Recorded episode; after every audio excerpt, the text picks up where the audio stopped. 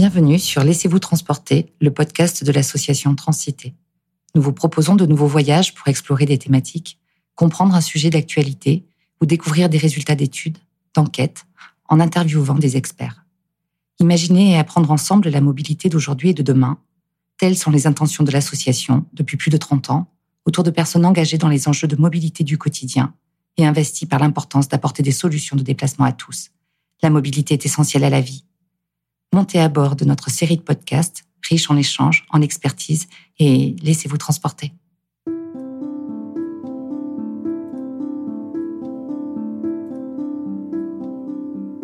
Bonjour et bienvenue à bord, je suis Marie-Emmanuelle Huilot, j'ai l'honneur d'animer cet épisode consacré aux enjeux de transition écologique et inclusion, quelle conciliation et quelles recommandations.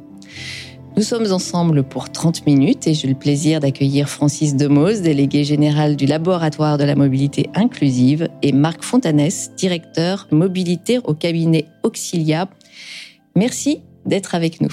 Alors, le dernier podcast, Laissez-vous transporter, que je vous invite à écouter ou réécouter, portait sur les enjeux de mobilité et décarbonation, quoi qu'il en coûte et qui paiera, et posait à la fois la nécessité de s'engager collectivement pour atteindre les objectifs de réduction des émissions de gaz à effet de serre et le fait que cela implique des changements dans nos façons de vivre et des dépenses supplémentaires et donc que cela a un coût. Rappelons qu'aujourd'hui, la mobilité représente entre 20 et 25% du budget des ménages les plus modestes et fragiles, essentiellement du fait que la voiture individuelle reste leur principal mode de déplacement, car souvent, ils n'ont pas de solution alternative car ils habitent loin de leur lieu de travail, ou alors travaillent en horaire décalé, ou encore n'ont pas la formation nécessaire pour y accéder.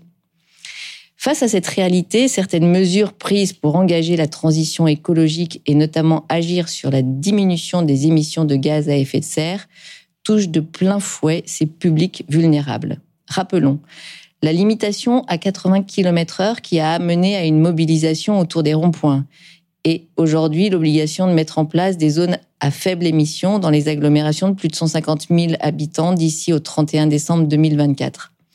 Une mesure qui irradie l'ensemble des territoires et donc touche tout le monde.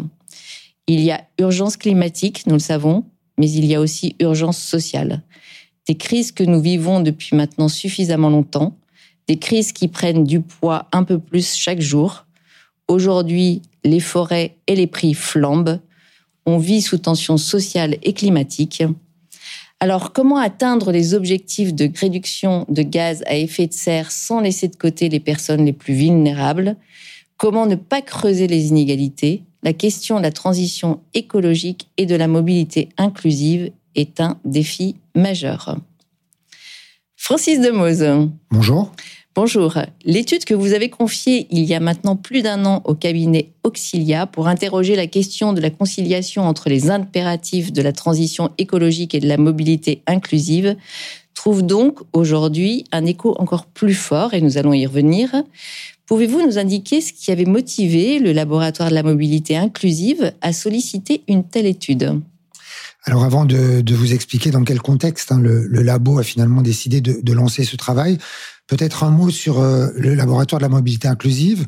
Euh, nous sommes une, une fondation, un think tank euh, qui soutient le développement d'une mobilité pour tous et qui existe maintenant depuis dix ans. On va fêter notre dixième anniversaire. Nous sommes composés de 14 membres issus des sphères publiques et privées de la société civile. Et le labo se positionne comme un centre de ressources, d'expertise, comme un partenaire institutionnel avec pour mission de fédérer et de rassembler euh, les acteurs de l'écosystème. Nous proposons, dans le cadre de nos travaux, d'expliquer justement tout ce qui empêche cette mobilité en identifiant les freins et les inégalités qui pèsent sur la mobilité des plus fragiles. 13 millions euh, de Français hein, se retrouvent en situation de, de précarité de mobilité. Selon les études, plus de 4 Français sur 10 estiment que les déplacements quotidiens sont une expérience difficile, une personne en insertion sur deux a déjà refusé un emploi ou une formation du fait de ses problèmes de mobilité. Et ces inégalités euh, sont de plusieurs ordres. Elles sont parfois même, euh, elles se superposent, on va dire, les unes aux autres. On a les, les, inégalités économiques, les inégalités sociales. Et face à cette réalité euh, un petit peu fracturée, le LMI a décidé de lancer au mois de mars un projet qui s'appelle Inclusion Transition. Car on voit bien que, vous le disiez en introduction, face à cette urgence sociale, euh, s'intercale une autre urgence qui est l'urgence climatique et la nécessaire transition écologique. Le point de départ de ce projet, euh, c'est un constat euh, collectif et partagé entre les membres du labo et de notre écosystème.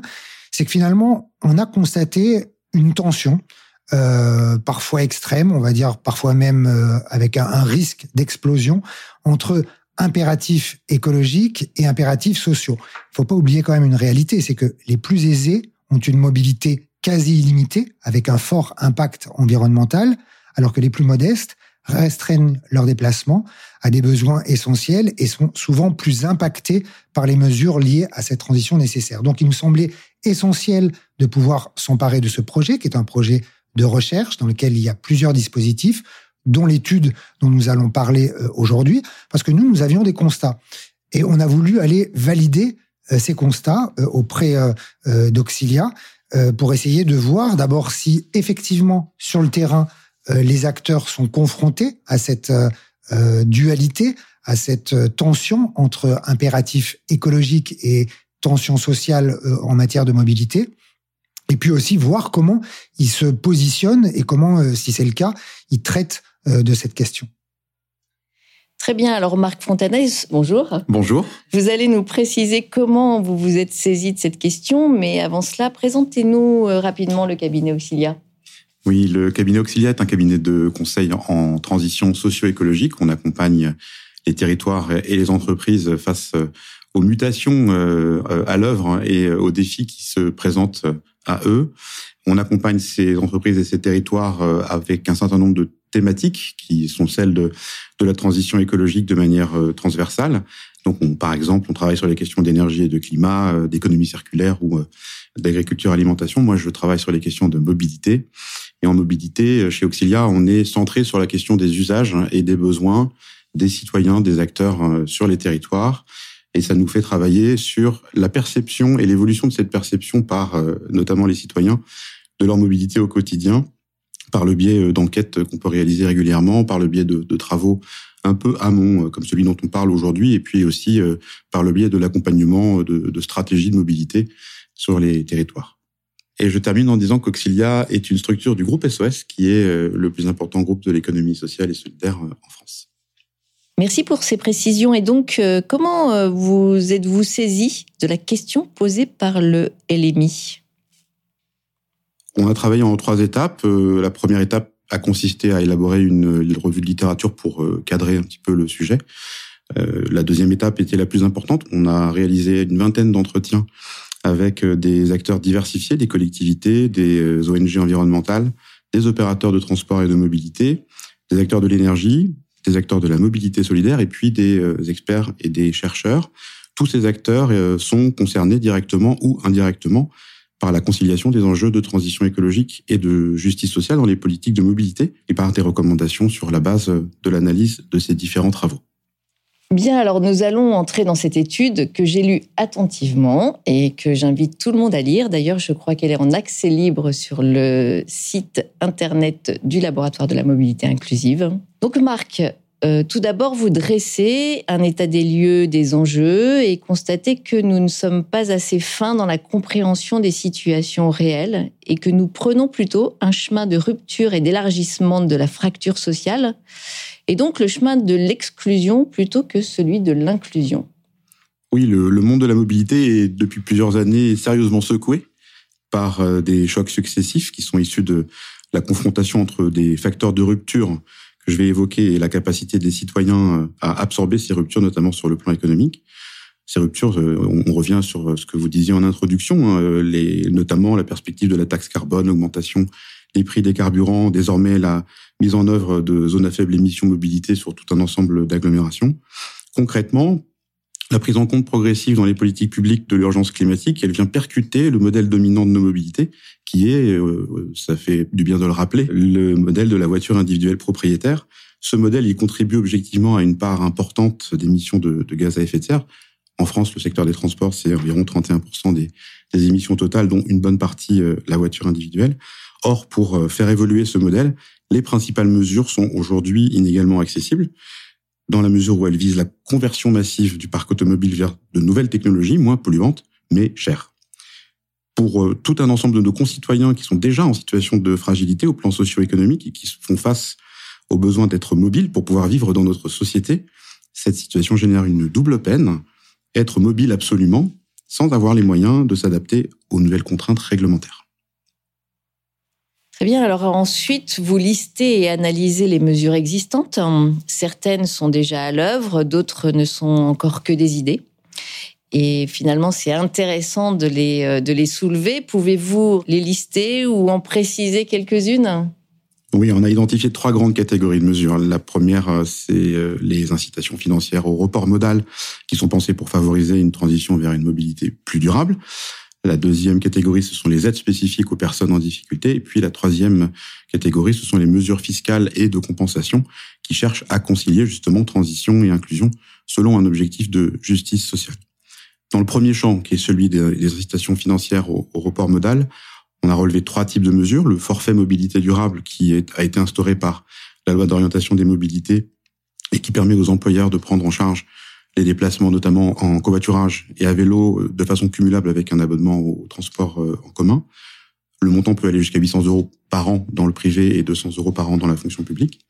Deuxième euh, type de mesure, la gratuité dans les transports en commun qui se développe sur certains territoires. Et puis troisième type de mesure, les aides à l'acquisition de véhicules électriques notamment et de bornes de recharge, c'est-à-dire la prime à la conversion. Je fais un zoom rapide sur cette dernière catégorie. Elle caractérise assez bien les évolutions en cours. Au départ, c'était la prime à la casse. Aujourd'hui, on est plutôt sur une logique de conversion du parc thermique vers des véhicules moins polluants, notamment électriques. Et depuis quelques temps, ça intègre aussi euh, la possibilité d'une conversion vers un vélo essence électrique ou un vélo cargo. Les enjeux sociaux sont pas totalement absents de, de, cette mesure. Il y a des conditions de revenus qui sont mises en place. Il y a également un, un prêt à taux zéro expérimental qui devrait voir le jour début 2023. Et puis également une mesure de leasing social qui a été annoncée par le gouvernement euh, pour des véhicules électriques, pour des ménages modestes, qui devrait également démarrer début 2023. Malgré tout, je termine euh, sur ce zoom, le, le champ de mesure euh, autour de la conversion, il a au moins deux limites. Le premier, c'est que la première, c'est que les montants d'aide sont loin d'être anecdotiques. En pratique, le reste à charge reste souvent inaccessible pour des ménages modestes. Donc, ce sont finalement principalement les ménages les plus aisés qui bénéficient de ces aides. Et puis, la deuxième problématique, c'est peut-être la plus importante, c'est que ces mesures contribuent globalement au maintien du modèle du tout voiture et qui génèrent bien sûr beaucoup d'autres problématiques d'occupation de l'espace, de maintien d'infrastructures, etc. La deuxième catégorie euh, de mesures, c'était donc euh, celle des, aides spécifiques aux personnes en difficulté. Bon, il y a eu des choses dans l'actualité, hein, on a encore des choses en cours d'ailleurs. Il y a eu l'indemnité inflation euh, en, début d'année, donc les 100 euros qui ont été versés à tout un ensemble de ménages dont le, le revenu était inférieur à 2000 euros par personne. Et puis on a toujours en cours une remise à la pompe d'un certain nombre de centimes. Euh, chez Auxiliaire, on est assez critique sur euh, ces mesures qui s'inscrivent à la fois dans le coûte que coûte et dans le quoi qu'il en coûte, coûte que coûte, parce que ces mesures sont un peu au paroxysme du maintien du modèle actuel, et quoi qu'il en coûte, parce qu'elles représentent des budgets considérables qui se chiffrent en, milliards d'euros, pèsent par exemple au moins 40 fois plus que les 250 millions d'euros annuels qui ont été engagés pour le développement du vélo. Par ailleurs, il y a euh, bien sûr la tarification sociale ou solidaire dans les transports publics, qui est destinée à faciliter l'accès euh, à ces services aux personnes en difficulté euh, socio-économique. Et puis enfin, un certain nombre de mesures en expérimentation autour justement de la mise en œuvre des zones à faible émission mobilité. Le troisième et dernier champ euh, de notre état des lieux ou état de l'art, c'était de regarder ce qui peut se passer du côté des mesures fiscales et des mesures compensatoires qui visent la justice sociale. Elles sont assez peu appliquées en France pour le moment, donc c'est plutôt des retours d'expérience internationaux, voire ce sont des perspectives qui restent à concrétiser. J'en cite trois à titre d'exemple toujours sur les ZFE et puis également sur la question des péages urbains, des mécanismes compensatoires avec des tarifications adaptées ou une participation financière accrue des ménages les plus aisés. Deuxième exemple, une contribution des pôles générateurs de déplacement au coût réel de la mobilité, par exemple participer à la construction ou au maintien d'une infrastructure routière pour accéder à une zone commerciale. Puis dernier exemple, les quotas carbone qui restent à préciser à l'échelle collective ou à l'échelle individuelle. Alors on le voit, une diversité de mesures euh, et, euh, et, finalement pas de réelle satisfaction euh, aujourd'hui. Les acteurs que vous avez interrogés admettent que tout cela finalement c'est une équation difficile à appréhender et vous ont révélé les difficultés principales qu'ils rencontrent. Ils rencontrent deux types de difficultés. le premier type de difficulté, ce sont les situations extrêmement diverses euh, et aussi qui concernent des populations très variées d'empêchement euh, à la mobilité euh, qu'on peut constater sur le terrain. On, parle de quoi On parle de freins divers et variés, économiques, géographiques, mais aussi organisationnels et familiaux, culturels, psychologiques, qui peuvent entraver la capacité à être mobile. Et ces difficultés, elles peuvent être rencontrées aussi bien par des jeunes, par des personnes âgées, par des demandeurs d'emploi, des travailleurs précaires, des migrants, etc. Donc, les acteurs qu'on a interrogés font face à ce qu'on a appelé un archipel de fragilité qui est très difficile à périmétrer et aussi très difficile à mesurer puisque ce sont des publics moins faciles à capter dans les enquêtes notamment. Deuxième type de difficulté, de la part des, acteurs rencontrés, mais aussi de la part des publics dont on parle, c'est la difficulté à appréhender de façon concrète la crise écologique qui en fait apparaît la plupart du temps à la fois floue, assez lointaine, même si on a vécu des choses cet été, et assez technique. Donc finalement, euh, deux grandes catégories de difficultés, euh, essentiellement. Francis, de, votre côté, est-ce que c'est aussi un constat que vous partagez au sein du, LMI Les difficultés Oui, clairement. C'est vraiment un sujet complexe, et d'ailleurs je pense qu'il faut le traiter de façon systémique pour euh, ne pas entrer dans, quelque chose de, de totalement paradoxal. Parce que finalement, ce qu'on entend, c'est ça. C'est-à-dire, c'est on a des ODD, des objectifs de développement durable, euh, qui entrent en contradiction. Je vous donne deux exemples. Marc en a parlé, les, les, les zones à faible émission. Euh, L'objectif environnemental, il est clair, respirer mieux, euh, tout le monde euh, le souhaite euh, là où il vit et là où il habite. En revanche, quel est l'impact social d'une telle mesure sur les publics les plus fragiles? Comment on fait pour accompagner les publics les plus fragiles et comment on arrive à mettre de la justice sociale dans cette ODD environnementale. Autre exemple, les garages solidaires qui sont par exemple des acteurs de notre écosystème. Leur mission, c'est euh, prêter et louer des véhicules aux personnes qui en ont le plus besoin, par exemple pour aller passer un entretien d'embauche parce qu'ils n'ont pas de, de, de voiture. Et leur problématique, euh, sur ce sujet-là, c'est souvent d'avoir des véhicules qui sont euh, anciens et qui sont plus polluants. Et alors à chaque fois, la question qu'on nous pose, c'est euh, mais par quoi je commence finalement pour pouvoir agir Parce que ces ODD, lorsqu'on les prend de façon isolée, peuvent apparaître totalement contradictoires. Bien, oui. Donc, comment on s'y prend euh, On a des objectifs, des enjeux, des difficultés, une équation complexe. Marc, finalement, euh, la conclusion est assez inéluctable et c'est celle à laquelle vous arrivez. Et celle-ci, c'est finalement une transformation est nécessaire, mais laquelle? C'est une transformation qui recouvre euh, au moins quatre champs. On en, on en a relevé quatre. D'abord, il y a un enjeu autour de l'évolution de l'offre. Il y a plusieurs approches possibles qui nous ont été présentées par les acteurs avec lesquels on a échangé. Il peut s'agir de passer d'une mobilité carbonée à une mobilité plus propre. Il peut s'agir de réduire la place de la voiture au profit d'un bouquet de services multimodal alternatifs ou encore de développer massivement le partage de la voiture. Deuxième champ de, cette transformation, l'accompagnement au changement. Tout ce que je viens d'évoquer euh, comme perspective d'offre n'aura pas euh, lieu probablement si on ne met pas en place cette euh, stratégie absolument indispensable d'accompagnement au changement pour notamment permettre cette massification de solutions alternatives. Le troisième champ, c'est sur la façon de, faire ensemble, d'agir ensemble, des modes d'agir collectifs qui intègrent l'ensemble des acteurs concernés, et donc dans la gouvernance euh, des politiques publiques de mobilité, ne pas oublier, par exemple, les acteurs de la mobilité inclusive. Et enfin, cette transformation, elle nécessite de réinterroger les liens entre les stratégies de mobilité et les stratégies d'aménagement, et donc d'une certaine façon de, de, déconstruire 40 ou 50 années d'aménagement du territoire, penser autour de l'usage de la voiture individuelle, en privilégiant la proximité, la réduction des distances, en revitalisant les territoires avec des, services et, de l'emploi, partout où c'est possible, un sacré défi en perspective. En effet, pour y répondre, quelles sont vos préconisations? Alors, on a d'abord euh, proposé de, de, retravailler sur la question des mécanismes financiers qui euh, représentent le principal axe actuel de solutions qui sont proposées pour euh, traiter les impacts sociaux de la crise environnementale. Nous, on pense qu'il faut systématiser la logique solidaire dans l'accès tarifaire à toutes les solutions de transport et de mobilité, quelles qu'elles soient, au-delà du transport en commun. Donc ça, c'est un premier point. Et le deuxième point, c'est qu'il faut absolument communiquer sur ces futures tarifications auprès des acteurs euh, du champ social pour réduire les risques de non-recours. Concrètement, ça veut dire qu'on pourrait avoir euh, des services locaux d'autopartage ou de vélo en libre service avec une tarification solidaire rattachée euh, au réseau de transport en commun, pourquoi pas avec un abonnement unique multimode. Il y avait un, deuxième champ de préconisation sur la question de l'offre. Là, l'enjeu, c'est de déployer les solutions alternatives sur tous les territoires et en n'oubliant surtout pas les territoires les moins denses, en associant à ça une démarche d'animation et de valorisation. Et puis, sur la question plus spécifique de la massification de la voiture en partage, à laquelle on, on croit beaucoup, notre recommandation porte sur le déploiement de dispositifs publics-privés pour parvenir à un modèle économique pérenne. On a également euh, suggéré que euh, les dispositifs d'accompagnement au changement dont j'ai parlé soient vraiment pris en compte euh, au même titre que euh, les euh, politiques et stratégies d'infrastructure ou de services. Donc, en termes d'investissement, ça nous paraît aussi important aujourd'hui.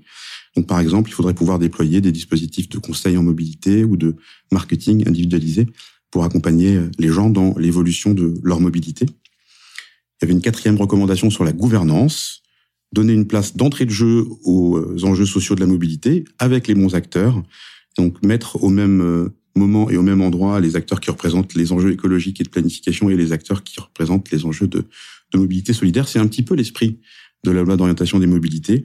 C'est pas forcément encore complètement euh, en place. Il y a des comités de partenaires qui se développent un peu partout sur les territoires. Il y a également des plans d'action communs en faveur de la mobilité solidaire. Et là, ça balbutie un tout petit peu, donc on espère que ça va se développer rapidement. Et puis dernière euh, recommandation, des expérimentations autant que possible sur tous les champs euh, qu'on a évoqués depuis tout à l'heure.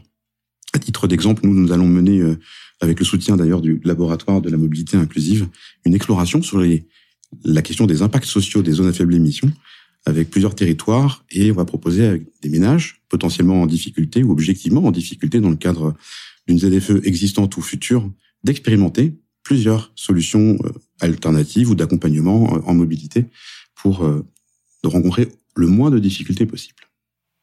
Merci euh, Marc pour ce compte-rendu d'études euh, extrêmement riche, dense, euh, en quelques minutes.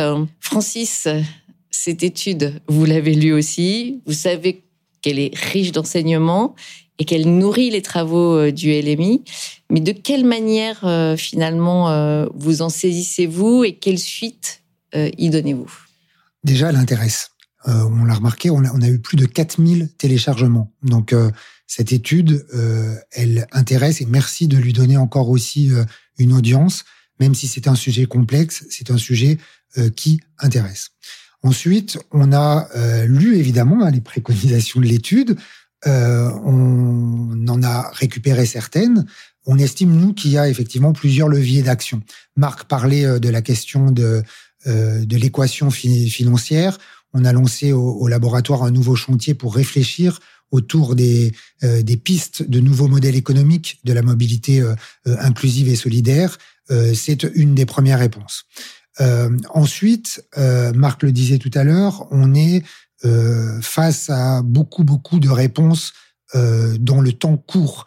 que ce soit le chèque, alors je sais pas si c'est des chèques ou chèque inflation, chèque sobriété, chèque énergie. Euh, nous, ce qu'on va essayer de, de traiter, c'est de traiter le temps long et notamment euh, la construction de politiques à long terme, de politiques transversales. Le champ de cette mobilité inclusive et durable dépasse largement le champ des transports, dépasse largement le champ du social. Il faut qu'on soit dans, dans, dans, dans de la délégation interministérielle et surtout, il faut qu'on pense au long terme et pas simplement euh, sur des sujets d'urgence. Euh, on traite aussi de cette question qui a été aussi recommandée parmi euh, parmi les, les conclusions de, de l'étude, qui est la question de la de l'offre et de la massification et surtout de l'addition des briques. Nous sommes persuadés au labo que euh, euh, le véhicule électrique à lui tout seul ne résoudra pas euh, la question. Euh, si on continue à l'utiliser tout seul, ça ne servira à rien. Qu'il faut développer les transports en commun et les transports collectifs là où il manque.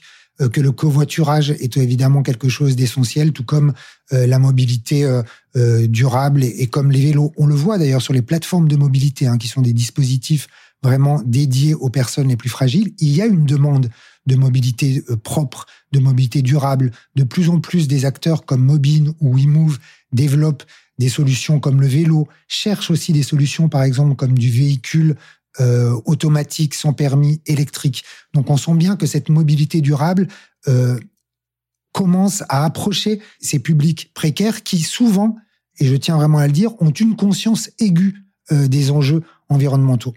Donc les leviers sont là, la question, euh, euh je le disais, financière des modèles économiques, la question de massification euh, euh, de l'offre et d'essayer de la diversifier, la question d'une planification sur le long terme et d'une transversalité des politiques publiques, et puis enfin un sujet qui nous semble nous essentiel, qui est celui de l'éducation pour travailler sur le temps long. Et d'ailleurs dans ce projet inclusion transition, il y avait effectivement l'étude menée par Marc, mais il y avait aussi une recherche exploratoire qui a été confiée à Gérard Enja et euh, au sociologue Vincent Kaufmann pour réfléchir au processus éducatif autour de la, de la mobilité inclusive et durable. Et cette recherche a abouti aujourd'hui à un livre de la part des auteurs qui est un manifeste pour une politique d'éducation à la mobilité durable et à la mobilité inclusive. On est persuadé que l'éducation s'impose comme un élément moteur qui permettra euh, ce changement et surtout qui permettra d'aboutir à, à, cette transformation dont on vient de parler en dehors de la contrainte et de l'affrontement. Il est vraiment essentiel et presque urgent de dépasser les mesures d'urgence pour penser le temps long. Eh bien, messieurs, merci d'avoir pris le temps de nous partager vos travaux et points de vue. J'ai presque envie de ne pas conclure. Je ne sais pas si ça appelle à une conclusion. Vous avez fait passer beaucoup de messages. Euh, il y a encore énormément de travail. Et, euh, et j'ai presque envie de vous demander, à l'un comme à l'autre, si vous aviez une phrase, un message à faire passer aux auditeurs, quel serait-il? Marc? Bon, je peux me lancer. Pour nous, c'est une phrase et, et c'est finalement le titre de la tribune collective euh, qu'on a, euh, que les, tous les membres du LMI ont créé, c'est qu'on pense fortement que l'inclusion est une condition nécessaire d'une transition réussie euh, dans le champ des mobilités. Merci Francis. Marc Quand on travaille sur les questions de, de mobilité solidaire, et c'est le cas depuis 20 ans en ce qui me concerne, on, on, parle souvent de ne jamais laisser personne au bord du chemin. C'est un peu ce qu'on est en train de faire. Et donc l'enjeu, c'est vraiment de faire en sorte d'embarquer tout le monde dans une transition euh, écologique et sociale cohérente. Merci Marc, merci à tous les deux. Alors je vous rappelle que l'étude est en accès libre sur le site du laboratoire de la mobilité inclusive. Et puis je vous invite à faire en sorte que les 4000 téléchargements soient largement dépassés. Vous trouverez également sur le site du laboratoire une série de podcasts intitulés Rencontres que je vous invite aussi à écouter parce que eux aussi sont riches d'enseignements et plus on a de matière sur ces sujets, et bien plus on est convaincu et plus on peut agir. Et puis euh, et puis cerise sur le gâteau. Donc euh, et je crois que je suis assez d'accord avec cela. Je vous invite à lire l'étude et le, le manifeste euh, sur l'éducation parce que tout part de la base en fait. Merci messieurs. Merci, à vous.